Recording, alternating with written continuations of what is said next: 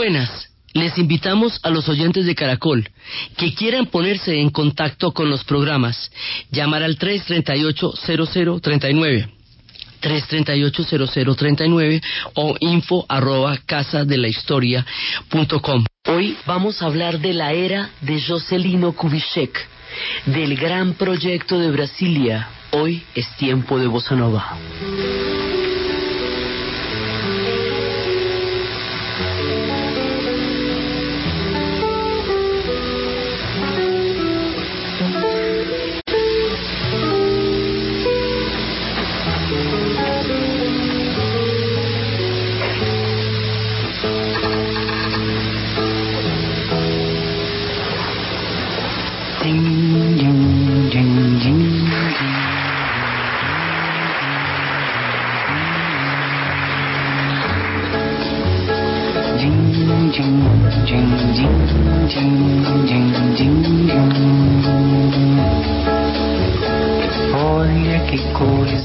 Linda, mais cheia de graça. Ela, menina que vem, que passa, num doce balanço, caminho do mar. Moça do corpo dourado do sol de Ipanema, o seu balançado é mais que um poema, é a coisa mais linda que eu já vi passar. Porque estou tão sozinho. Ah, porque tudo é tão triste. Ah, beleza que existe. A beleza que não é só minha, que também passa sozinha. Ah, se ela soubesse que quando ela passa, o mundo sorrindo se enche de graça e fica mais lindo por causa do amor. tall and and young and lovely. The girl from Ipanema goes walking. And when she passes, each one she passes goes. Ah. When she walks, she's like a samba that swings so cool and sways so gently. La vez pasada estábamos viendo toda la magia del samba y todo lo que eso había significado dentro de la construcción de la identidad brasilera. Ahora son los tiempos del bossa nova. Son los tiempos de Jocelino Kubitschek, a quien se le llamaría también el presidente bossa. Son los tiempos en que sería lanzado oficialmente en Estados Unidos, porque en el Brasil ya hace mucho que se le conocía. Oficialmente habría un lanzamiento de un concierto donde Tom Antonio Carlos Jobim estaría cantando con Azul Gilberto con Joao Gilberto y estarían lanzando el bossa nova. Hace mucho tiempo ya se conocía en el Brasil este ritmo y aquí también va a estar Vinicius y aquí también va a estar, van a estar los grandes de Chico Bar que va a empezar acá y el tiempo de bossa nova va Esto va acompañando una, un momento muy interesante de la historia del Brasil. Pero para llegar acá, entre la era de Getulio Vargas y la era de Jocelino Kubitschek, el siguiente modernizador, Jocelino será el hombre que le dará todo un empuje, un proyecto a la modernidad ya digamos ya a la, a la, entrada en el mundo industrial, en el mundo del automóvil. Es, será una época, digamos, grandiosa en términos de proyectos y será reconocido como uno de los grandes modernizadores junto con Getulio Jocelino en la era de Getulio Vargas, cuando empezaron todas esas, eh, esa, esa construcción de identidad y todo eso, también en esa época va a suceder en los tiempos de Getulio Vargas la Segunda Guerra Mundial. Y en el momento de la Segunda Guerra Mundial va a haber una ambivalencia de parte del Brasil, porque el Brasil tiene, lo mismo que Argentina, una inmensa, inmensa cantidad de migración alemana y de migración austriaca y de migración italiana. Es decir, los países del eje están profundamente arraigados en migraciones gigantescas dentro del Brasil, igual que la Argentina. Luego hay sectores del Brasil que están a favor del eje y hay sectores que están a favor de los aliados. El comercio que en ese momento sostenía Brasil tenía como primer interlocutor a los Estados Unidos por el café y como segundo socio a Alemania. Así que había que pensar ahí con detenimiento de qué lado iba a estar en la guerra.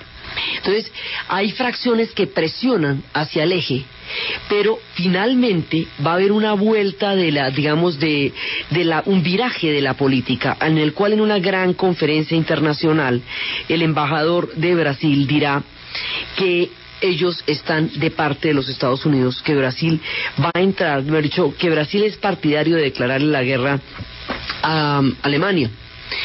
Ante esa declaración, en un foro internacional, Estados Unidos le dice a Brasil que se compromete a respetar y a defender el territorio brasilero aunque Brasil no entre en la guerra. En ese momento hay un pacto, digamos, Brasil ha inclinado la balanza a pesar de que hay fracciones muy divididas porque dentro del ejército y dentro de la misma política hay gente que claramente apoya al eje. Pero la política oficial se va a dar del lado de los Estados Unidos.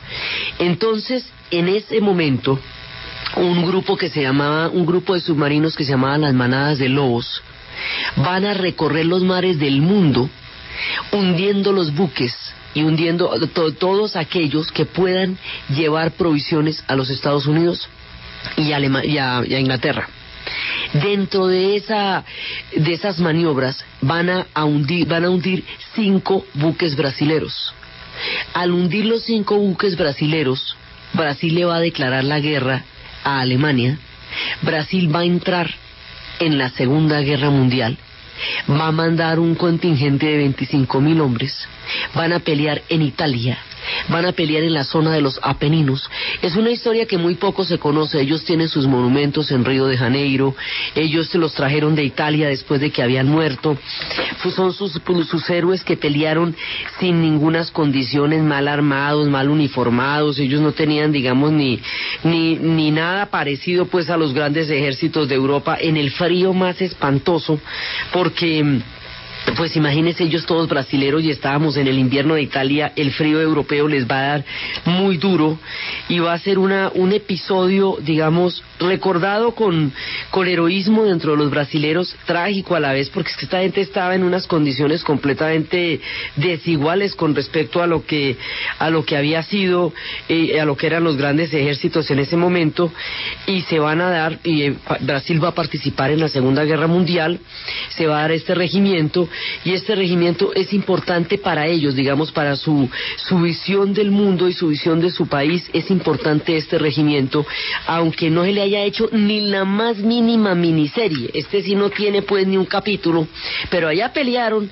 y allá murieron y de allá llegaron con sus heridas de guerra los que fueron los, los, eh, los ellos los llamaban los praisiñas, después van a regresar van a llevar los cuerpos de los que murieron en Italia, 500, y los van a, los van a enterrar en los monumentos grandes y modernos que tienen en Río de Janeiro. Ese episodio muy poco conocido también va a mostrar todas la, digamos, las facetas y las dualidades en las cuales el Brasil se desenvolvía en tiempos en que el mundo se polarizaba tanto como la Segunda Guerra Mundial. Al regresar de estar peleando en ese momento, cuando ellos decidieron que se ponían de parte de los Estados Unidos, siendo Getulio Vargas un dictador, Roosevelt acuñó una frase que es una perla. Decía que Getulio Vargas era un dictador en pos de la democracia un dictador defensor de la democracia, eso queda lo más de chévere. Y entonces resulta que al regresar los soldados, habiendo peleado del lado de los del lado de los aliados por la democracia, contra el totalitarismo del eje, se encuentran con que en Brasil hay una dictadura. Entonces dicen, bueno, un aquí mandamos tropas a pelear por la democracia y aquí estamos viviendo una dictadura. En ese momento se van a dar una cantidad de movimientos de partidos políticos y de grupos buscando una apertura democrática en el Brasil. La democracia en el Brasil ha sido una tarea ardua, difícil, interrumpida con procesos muy complicados y altas y bajas. Entonces empiezan a demandarle a Getulio Vargas que democratice el Brasil, ni siquiera tienen tumbar a Getulio Vargas, no es ni siquiera eso. Es que haya una constituyente y es que haya un derecho al pensamiento político, a la libertad de pensamiento político, lo que están pidiendo. Y ahí se forman una serie de grupos de donde surgirán los futuros partidos de izquierdas que más adelante protagonizarán la escena política de los brasileros. Entonces, finalmente, en toda esta marea de la historia, es cuando viene una presión muy grande contra Getulio por la democratización y más adelante es cuando se comprueba que uno de los miembros del gabinete de su gobierno estaba involucrado en el asesinato de un periodista que había estado criticando muy fuertemente a Getulio Vargas. Ese hecho, ese escándalo, es lo que va a provocar que Getulio Vargas se suicide. Y cuando Getulio Vargas se suicide, como habíamos hablado, el, impacto va a ser impresionante. De ahí en adelante los brasileños van a quedar aterrados porque el fin de una figura tan contradictoria, evocada de tantas maneras, no lo podrían nunca asociar con un suicidio. De ahí en adelante se van a dar procesos de democratización. No hay una estabilidad de gobierno, de gobierno en el Brasil, no la va a haber durante mucho tiempo, pero empieza a darse un proceso de democratización y van acercándose poco a poco hacia los años de bonanza. Entonces, cuando se van acercando hacia los años de bonanza y mientras tanto hay cantidades de movimientos artísticos de los que tendremos que hablar por separado, porque aquí pasan cosas fantásticas también, porque serán los tiempos de, de muchísima exploración cultural de escritores, de cineastas, de todo Brasil va a desarrollar una historia cultural paralela absolutamente asombrosa de la que también nos ocuparemos. Entonces, mientras todo eso pasa, nos vamos acercando a una época de esplendor esa época de esplendor será una era, una era que llevará el nombre del modernizador, del hombre que va a hacer los grandes proyectos. Nació en la ciudad de Diamantina, Diamantina la habíamos visto nosotros en la ruta del oro, la habíamos visto cuando eh, estaban jugando a las cartas y se, se pagaban con unas pepitas ahí brillanticas, boniticas, que el cura las vio y dijo, un sacerdote portugués las vio y dijo, uy, eso está como interesante y fue y las mandó a examinar y eran diamantes. Y era cuando Diamantina se volvió la reina de la ruta del oro porque además de tener oro tenía diamantes. Bueno, esa misma Diamantina y todas esas ciudades que habían perdido su resonancia en la historia, ahora en la época de Jocelino Kubitschek, él va a ser primero gobernador general del estado de Minas Gerais. Y eso es muy importante, eso va a ser un cargo muy importante. Minas Gerais ha sido importante porque por todo el gobierno del café con leche, ¿se acuerdan? Pero ahora, con todo el proceso que se va a dar, él va a saltar de ahí a la presidencia. La presidencia va a ser ardua y difícil porque logró un, resultado muy reñido en las elecciones y le iban a quitar las, el reconocimiento electoral y entonces finalmente se hizo un golpe de gracia político, digamos un golpe legalista para salvar en unas elecciones que legítimamente había ganado entonces va a llegar al poder Jocelino Kubitschek. Y Jocelino Kubitschek va a ser un personaje tan supremamente carismático, tan supremamente, eh, digamos, eh, va a ser el símbolo, él va a ser el símbolo de un Brasil muy optimista, que mira la historia con una gran eh, con, un, con un gran anhelo de convertirse en el país del futuro. Él es el hombre que representa el país del futuro y su estilo, eh, todo lo guapo y lo carismático que era, su carácter moderno y la época musical en la que le tocó vivir hace que el pueblo brasileño lo vaya a llamar el presidente Bossa Nova.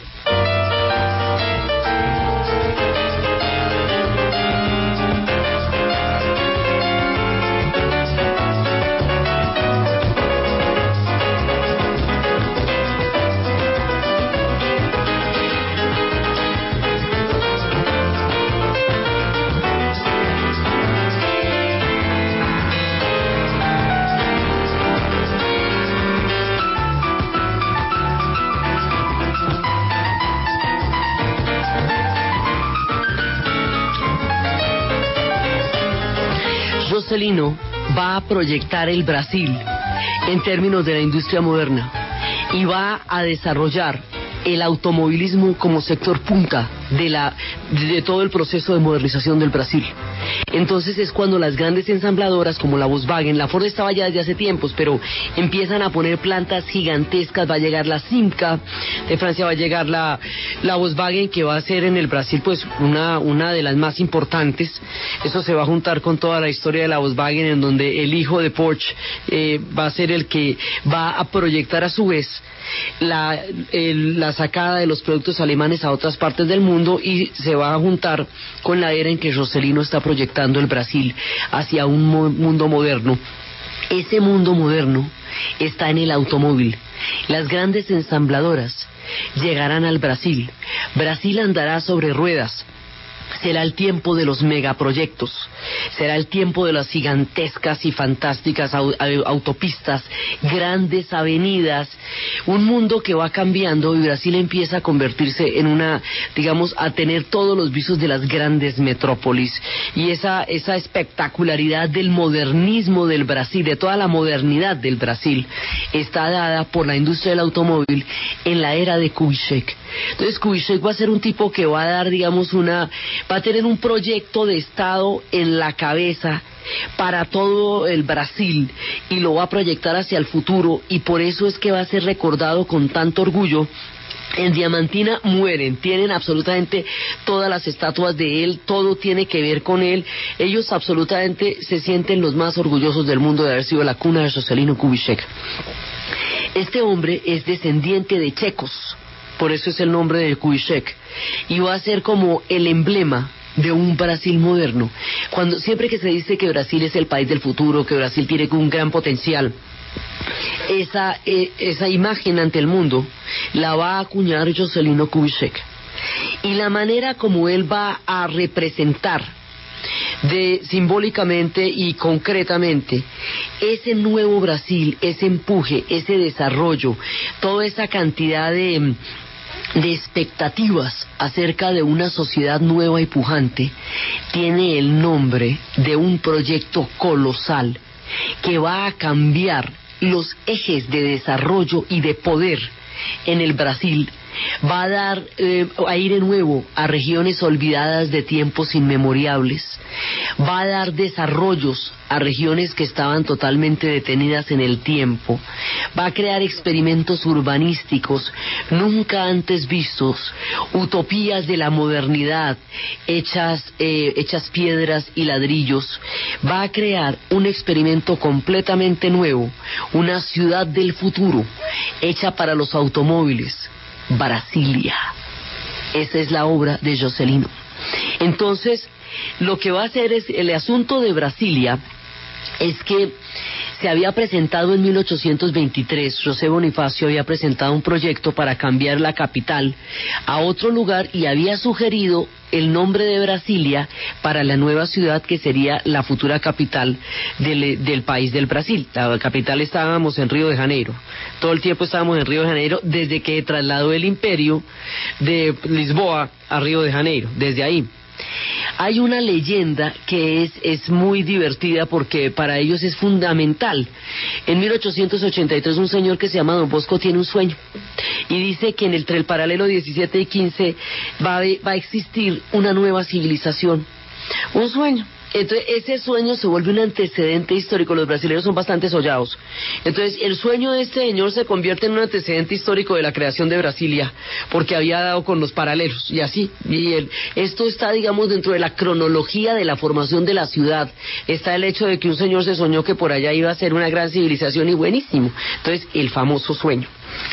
Después de esto, empiezan ya los, nombramientos para, para tratar de buscar los planos y todo, dónde va a ser esa capital, cómo será, y empiezan a soñarse la capital y empiezan a, a, colocar piedras fundamentales y se va a hablar de la capital de los estados federales de Brasil.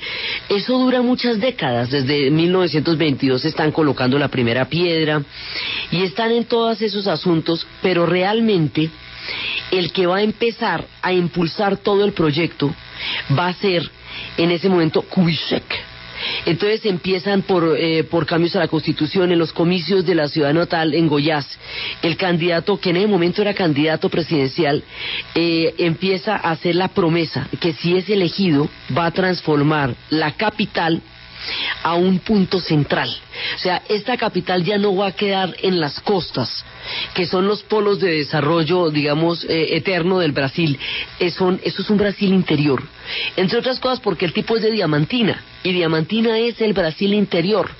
Es la mirada de esa ruta del oro que habíamos visto, es la mirada de un Brasil que es profundo, y que también tiene polos de desarrollo muy importantes. Entonces empiezan toda la comisión y empiezan toda la, además porque eso también está en la Constitución, entonces lo que él va a hacer es que él va a, a llevar a cabo los planes de la Constitución tal cual estaba, porque eso habían dicho que en algún momento se iba a poder hacer la nueva capital y la futura capital. Entonces se va a hacer todo lo las licitaciones para ver quiénes, va a ser, quiénes van a ser los planos, cuáles van a ser, y eso el mundo entero mandó propuestas de todas clases, las más pilas, las más tremendas, y Costa y Nemeyer llevaron un plano pequeñito, un plano a mano, un esbozo, y ese bosquejo que ellos llevaron es el que va a ganar la propuesta y se va a empezar a crear la capital, la nueva capital. Esa nueva capital va a ser la locura porque va a cambiar todo el eje del poder del Brasil y le va a dar vida a una cantidad de, de, de, estados que estaban completamente, esa, eh, completamente olvidados de todo el tiempo y que estaban completamente rezagados de la historia. Entonces, el cambiar el polo de desarrollo del Brasil va a hacer que el estado de Goiás, que es donde queda, salga del anonimato de los siglos detenidos en el silencio y se convierta en el eje de la nueva formación del poder. Aquí hay una utopía, una utopía muy contradictoria, que muchos adoran y otros detestan. Hay un proyecto, una, un una planeación impresionante de lo que son las ciudades del futuro. Esto es un sueño futurista hecho una realidad urbana. De todas las implicaciones de este proyecto,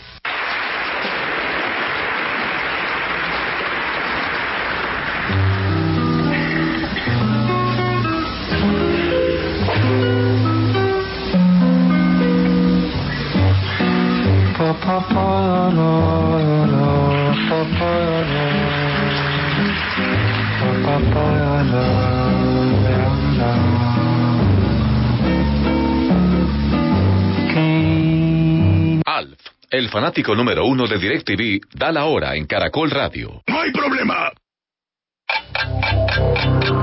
En Caracol Radio, son las 11 de la mañana y 37 minutos. también vemos la cara de tristeza del arquero. Se le escapó esa última. ¡Deberían ver esto! Con los 19 partidos en exclusiva de las ligas europeas por DirecTV, la pasión es de otro mundo. No te pierdas los mejores partidos de cada fecha. Disfrútalos también en directvplay.com. Suscríbete ya y recibe dos meses gratis. Compra ya. Numeral 332. DirecTV. Te cambia la vida. Aplica para clientes nuevos que afinen el pago a débito automático y adquieran el servicio entre el 12 de septiembre y el 31 de octubre de 2014. Válido para planes de programación básica. No aplica para plan de programación bronce max ni planes prepago. Aplican políticas de selección de clientes, condiciones y restricciones en directv.com.co slash términos. Última hora Deportiva Caracol. Baloncesto internacional con Real Madrid y Guerreros en breve en Bogotá. Daniel Rodríguez. Stalin Ortiz, jugador de Guerreros de Bogotá, afirma que conoce el baloncesto europeo gracias a su paso por Italia. No se hace una idea de, cómo puede jugar el Real en, términos generales, igual lo, he visto por televisión en varias ocasiones. Capitalinos y europeos se enfrentarán a las 12 del mediodía en el Coliseo Cubierto El Salitre de Bogotá por la Copa Euroamericana de Baloncesto. Santa Fe, que esta tarde visitará el Envigado, podría retornar al primer lugar del campeonato y tiene novedades para el juego. Daniel Tobar. Se trata de la aparición de Dairon Mosquera en el medio campo y de Wilson Morelo en el ataque, acompañando a Wilder Medina. El técnico Gustavo Costas analizó al rival de turno. me gusta mucho cómo juega, tiene jugadores de mitad de cancha en adelante que se mueve muy bien. Un equipo que maneja muy bien la pelota. Yo pienso que hay que bloquear la mitad de cancha y tratar de no, no dejarlo hacer su juego. Santa Fe formaría con Camilo Vargas en el arco, en defensa con José Julián de la Cuesta, Francisco Mesa y Jerry Mina. En el medio con Sergio Otálvaro, Juan Daniel Roa, Daniel Torres y Dairon Mosquera, Omar Pérez como enganche y en ataque con Wilson Morelo y Wilder Medina. Más información en www.caracol.com.co y en Twitter, arroba caracoldeportes. Ay, no, pobre muchacha. Y hoy era su día. No, eso era que le tocaba. Decidir no tomar cuando vas a manejar no es cosa del destino, ni mucho menos arriesgar la vida cuando lo puedes evitar. Todos podemos disfrutar de la noche y la fiesta sin arriesgar la vida al volante. Que el destino no sea una excusa. Que no controle tu vida, disfruta sin embriagarte, porque hay alguien que te espera. Lleva el timón. Un mensaje de Caracol Social. Con Bancolombia App puedes hacer transferencias entre celulares a cuentas no inscritas. En Caracol Radio son las. En Caracol Radio son las 11 de la mañana y 40 minutos.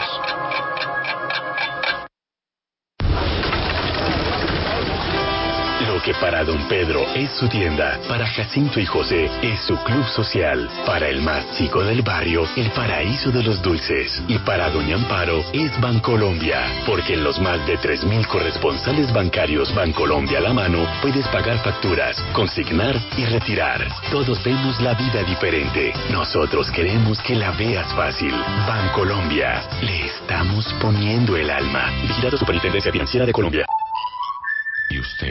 ¿Y usted cómo durmió anoche? Comodísimo. Colchones comodísimos para dormir profundamente. En la cooperativa financiera John F. Kennedy, crédito para lo que necesite. Fácil y rápido. Cuotas fijas, cómodos plazos, intereses rebajados. Además, beneficios por solidaridad. Pase y solicite usted también su crédito. Cooperativa Financiera John F. Kennedy, ahora también JFK. Cooperativa Financiera, vigilado Superintendencia Financiera de Colombia. Vivir asegurado es sinónimo de tranquilidad. AXA Colpatria, reinventando los seguros, informa la hora en Caracol Radio. En Caracol Radio son las 11 de la mañana y 41 minutos. Eso, doctor. Izquierda, izquierda, eso, enderezcalo. Paro, frenando, frene, frene, frene. Solo AXA Colpatria te cubre con el paquete más completo de beneficios. Prolongación de la vigencia de la póliza al tiempo que el carro haya estado en el taller. Reparación con fecha garantizada. Pago en el lugar del accidente. Aplican condiciones y restricciones. Conoce más en www.axacolpatria.co. AXA Colpatria. Reinventando los seguros. Vigilado Superfinanciera. No amor, no sorriso, na flor. Então sonhou, sonhou. E perdeu a paz. Sorriso e a flor se transformam depressa demais. Quem no coração abrigou a tristeza de ver tudo isso se perder. E na solidão. El sueño de Don Bosco, entre los paralelos 15 y 20, se convertía ahora en una realidad. El bosquejo que estaban entregando en ese momento el urbanista Lucio Costa y Oscar Niemeyer, bajo toda la influencia de lo que en ese momento era Le Corbusier y todo lo que se estaba planeando que era el futuro, era un bosquejo de una cruz alrededor de la cual se daba como una especie de manto y de ahí empezaba el proyecto. Eso lo va a avalar Celino Zubicek y lo va a avalar la Constitución y va a empezar a crearse todo ese polo de desarrollo. En tres años se va a levantar de la nada, de un oasis en el desierto, porque es que esto es en un desierto, en un área completamente remota, en el centro del Brasil, donde se devuelven los vientos. Allá, en ese punto donde la historia se había detenido durante tanto tiempo, en el estado de Goiás, alrededor de lo que había sido pueblos olvidados. Allá era esa historia que habíamos hablado de la, ciudad de Goiás que había sido capital y que luego la habían pasado hacia Goiania. Y es esta, ciudad se había deprimido y se había muerto en 1933 cuando había perdido la condición de capital. Y al quedar detenida en el tiempo y no construirse nada más y haberse ido los jóvenes, esa ciudad se convirtió en el testimonio de un tiempo remoto y eso sería lo que le daría más, más tarde el aval de ciudad patrimonio histórico de la humanidad. Esa, toda esa región de Goiás se va a desarrollar en el Brasil central, se va a desarrollar por el proyecto de Brasilia. Entonces, de la nada, van a construir una ciudad futurista. Ahora, aquí hay toda clase de controversias. Desde la maravilla de una ciudad planificada, que no es ya el fruto de los asentamientos humanos como son las ciudades, sino que está preconcebida. Primero se hace el espacio y luego se habitará y no se habita y se va generando el espacio a medida que se va viviendo como tradicionalmente serán las ciudades. No es una ciudad de callecillas, no es una ciudad de plazas, es una ciudad para los automóviles. Es el tiempo de la, del Brasil en sobre ruedas.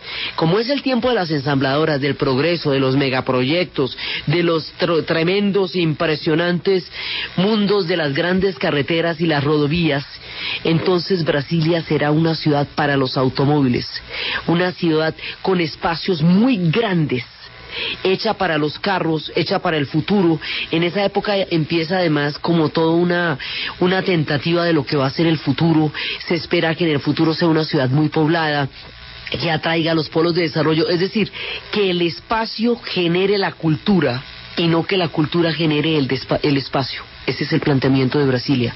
Por supuesto es un planteamiento muy discutido, porque desde cierto punto de vista es una maravilla y una utopía y, una, y un proyecto completamente nuevo y audaz. Y desde otro punto de vista, desde, desde un punto de vista más eh, antropológico, es contrario al, al ritmo de los asentamientos. Entonces hay muchas maneras de ver Brasilia. La- los hay que la adoran por futurista, por fantástica, por eje de desarrollo. Los hay que eh, se escandalizan con esta concepción de un espacio que dicta la norma de, cómo habitarlo y no una, una cultura que dicta la norma del espacio. Entonces decían que era una ciudad del delirio en medio de la nada. Entonces decía Adriano que se, se estrena en Brasilia una nueva capital. Nace Brasilia, súbita, en el centro de una cruz trazada sobre un polvo rojo del desierto, muy lejos de la costa y muy lejos de todo que fue construida en un ritmo alucinante. Durante tres años eh, fue un hormigueo donde los obreros y los técnicos trabajaron hombro a hombro, noche a noche, día a día, compartiendo la tarea, el plato, el techo. Pero cuando Brasilia queda terminada, termina la fugaz ilusión de la fraternidad. Se cierran del golpe las puertas, la ciudad no sirve a los sirvientes. Brasilia deja fuera a quienes la alzaron con sus manos.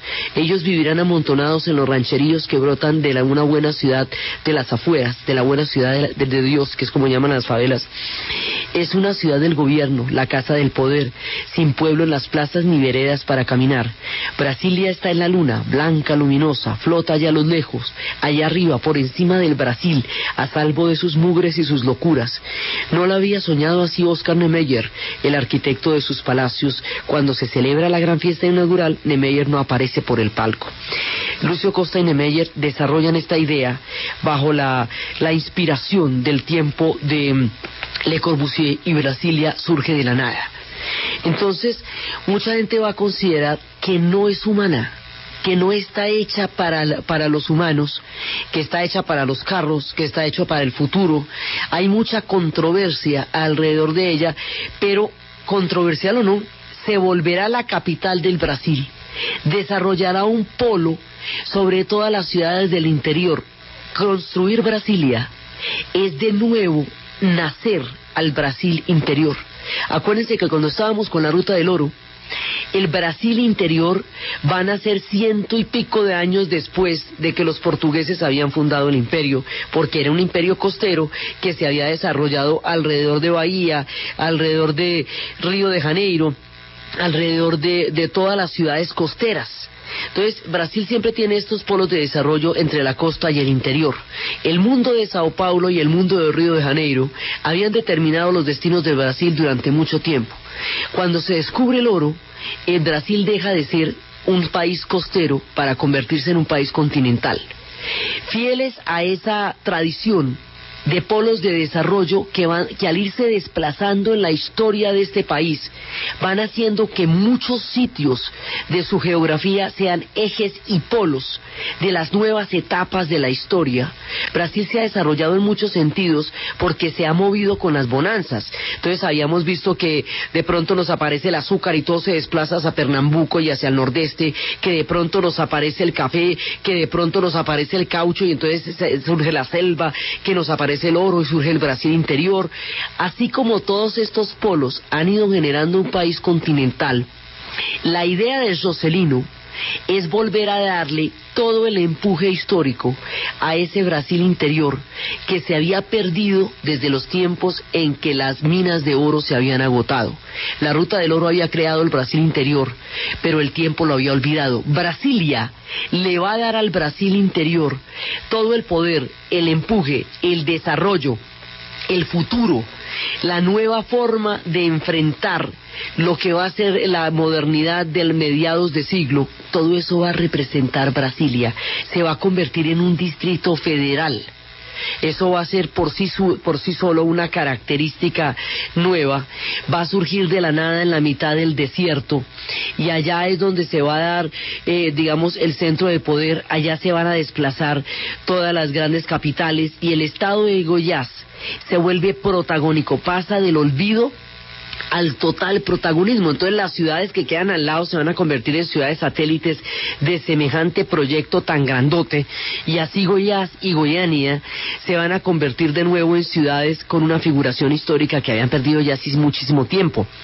Es una ciudad en forma de cruz, es una ciudad que tiene arcos, que se cruza en una catedral modernísima, que tiene una figura parecida a un reloj de arena, pero con las puntas para afuera inspirada en el deseo de desarrollar un Brasil interior de un hombre de diamantina. Por eso es que es tan importante la cuna de Joselino, porque es en ese lugar y por haber nacido allá, inspirado en, en obras que estaban hechas allá y que había hecho Le Corbusier y todo eso, allá en Diamantina surge la inspiración que él, que él soñará para lo que sea Brasilia y lo que van a hacer Lucio Costa y Oscar Niemeyer es interpretar ese anhelo y ese sueño de lo que va a ser Brasilia. Entonces esto es un megaproyecto, una capital absolutamente gigantesca, una ciudad construida de la nada, planificada para que la gente viva en ella como se les ocurre que la gente vivirá en el futuro.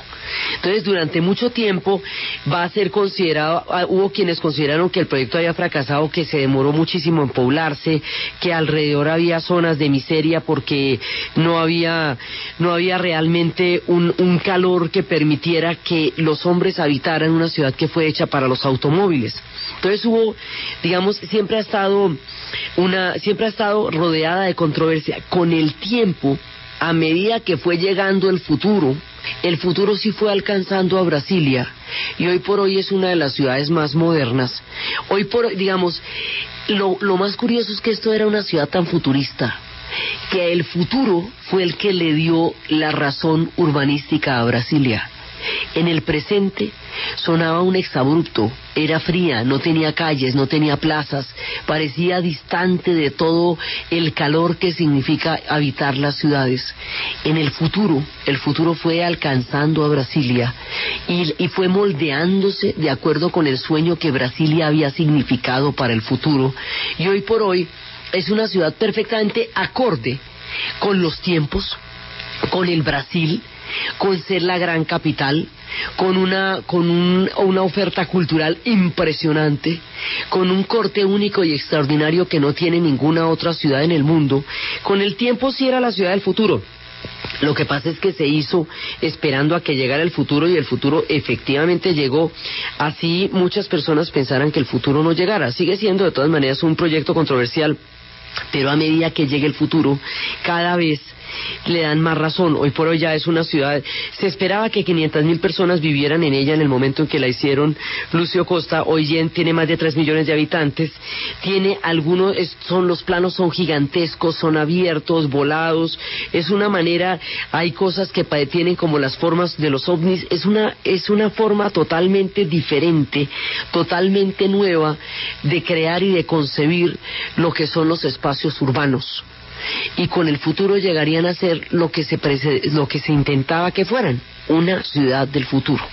Entonces, con esta capital así de flamante, con la inauguración, con el mundo mirando en 1960, la construcción de una ciudad esta salida del desierto, de la nada, con esos cortes futuristas, con ese vuelo artístico, con esa simbología, con esos toques de modernidad, Joselino había culminado su sueño y había quedado escrito en el corazón del Brasil como el gran modernizador, había cumplido el sueño de Don Bosco, había dado vida sangre, circulación, aliento, respiración y latido a un Brasil interior perdido en el tiempo. Una vez más se, se, trasladan los polos de desarrollo hacia los lugares donde surgirían otras nuevas etapas. Hay una etapa nueva. Brasilia inaugura una nueva etapa del Brasil y Río de Janeiro será una historia de lo que ha sido el antiguo imperio, de lo que ha sido la república, pero ya no será la capital. Será una de las ciudades más bellas del mundo, indudablemente, pero la capital y el centro de poder y el futuro ya no están en Río, están en Brasilia, están en el estado de Goiás son un distrito federal rodeadas de arena y de vientos del desierto y no bañada por los mares de la bahía de Guanabara, ni con el morro de desde donde se ve el Corcovado, sino rodeadas de la nada, en la mitad del desierto, atraerían el futuro hacia las arenas y ese sería el sueño de Jocelino Kubitschek y lo que le da su lugar en la historia. Entonces eso, el mundo de, de las grandes autopistas, los grandes, lo que van a ser la era de los automóviles y todo eso, va a hacer que Jocelino se convierta en una figura emblemática de los nuevos modernizadores. Entonces los modernizadores son, pues, por un lado Getulio Vargas y por otro lado Jocelino Kubitschek, de quien todo el mundo se siente absolutamente orgulloso y como es más reciente, pues lo recuerdan más. Y como Brasilia sigue atrayendo todos los polos culturales, culturales del mundo, pues cada vez que amanece la cultura en Brasilia, la gente recuerda a Jocelino y recuerda a su cuna diamantina, que es de donde salió el origen de este nuevo desarrollo del Brasil interior. Entonces Jocelino va a ser una figura muy importante y va a representar un momento en que Brasil está muy contento consigo mismo. Brasil se siente, eh, digamos, recibiendo el futuro a manos llenas, con esperanza, con una cantidad de de miradas que lo hacen sentir que la historia está de su lado y que el futuro está de su lado y que vienen con esa modernización, todo el tiempo que se han demorado en construirse, en reconocerse y ahora se sienten que se están modernizando. Es una etapa de, alta credibilidad y de fe en el futuro la que le va a tocar a Jocelino Kubitschek y él va a ser el intérprete adecuado para el sentimiento de esos tiempos en el Brasil. Esos tiempos no van a durar mucho y después les van a pasar cosas gravísimas. Pero es un, es un recuerdo del sueño de un Brasil posible, lo que significa la figura de Jocelino. Porque después de Jocelino va a haber una etapa de mucha inestabilidad política. Y además, paralelamente a todos los tiempos de Jocelino, musicalmente hablando, esto se pone impresionante, porque es cuando va a surgir el bossa nova, porque es cuando, bueno, todos los novelistas que han venido surgiendo, que eso es un capítulo particular, cómo el Brasil ha desarrollado una literatura colosal y cómo se ha universalizado la literatura, cómo la música se universalizó primero con la samba y ahora el bossa nova va a transformar por completo la estructura del jazz y cuando se va a lanzar en el Carnegie Hall esta, el, nuevo ritmo de la bossa nova, en ese momento están G.C. Gillespie y los grandes del jazz, escuchando cómo el jazz se va a transformar a través de la bossa nova, que es esta, esta nueva mezcla de la música brasilera y el jazz, y va a cambiar las armonías de la música contemporánea, el bossa nova.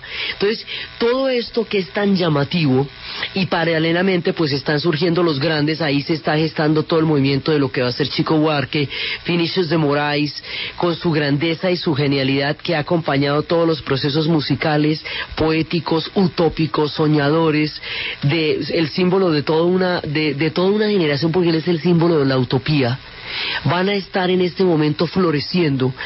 Antonio Carlos Obin, inventor del bossa nova, van a estar creando todo este movimiento musical del cual hemos estado oyendo algunas partes. Son tiempos gloriosos, pero no van a durar mucho. Más adelante vendrá un tiempo de inestabilidad política fuerte, de ingobernabilidad. Yanio Cuadros va a renunciar eh, al poco tiempo de haber asumido la, presidencia sin una razón aparente, sin opresiones terribles, que vete tú a saber cuáles eran porque nunca las contó. Y esta ingobernabilidad va a generar unos estados de, de zozobra política que poco a poco los harán llevarse hacia las sombras de los tiempos de la dictadura, que poco después se cernirán sobre el Brasil. Pero entre las altas y las bajas, entre las glorias y las dictaduras, Brasil va transcurriendo esta mitad de la década del siglo XX entre la gloria de Brasilia y una gran pesadilla que se avecina en el horizonte. En la mitad de estos relatos es que estábamos destacando a la figura de Joselino Kubitschek y al proyecto urbanístico de Brasilia y al mundo de la bossa nova.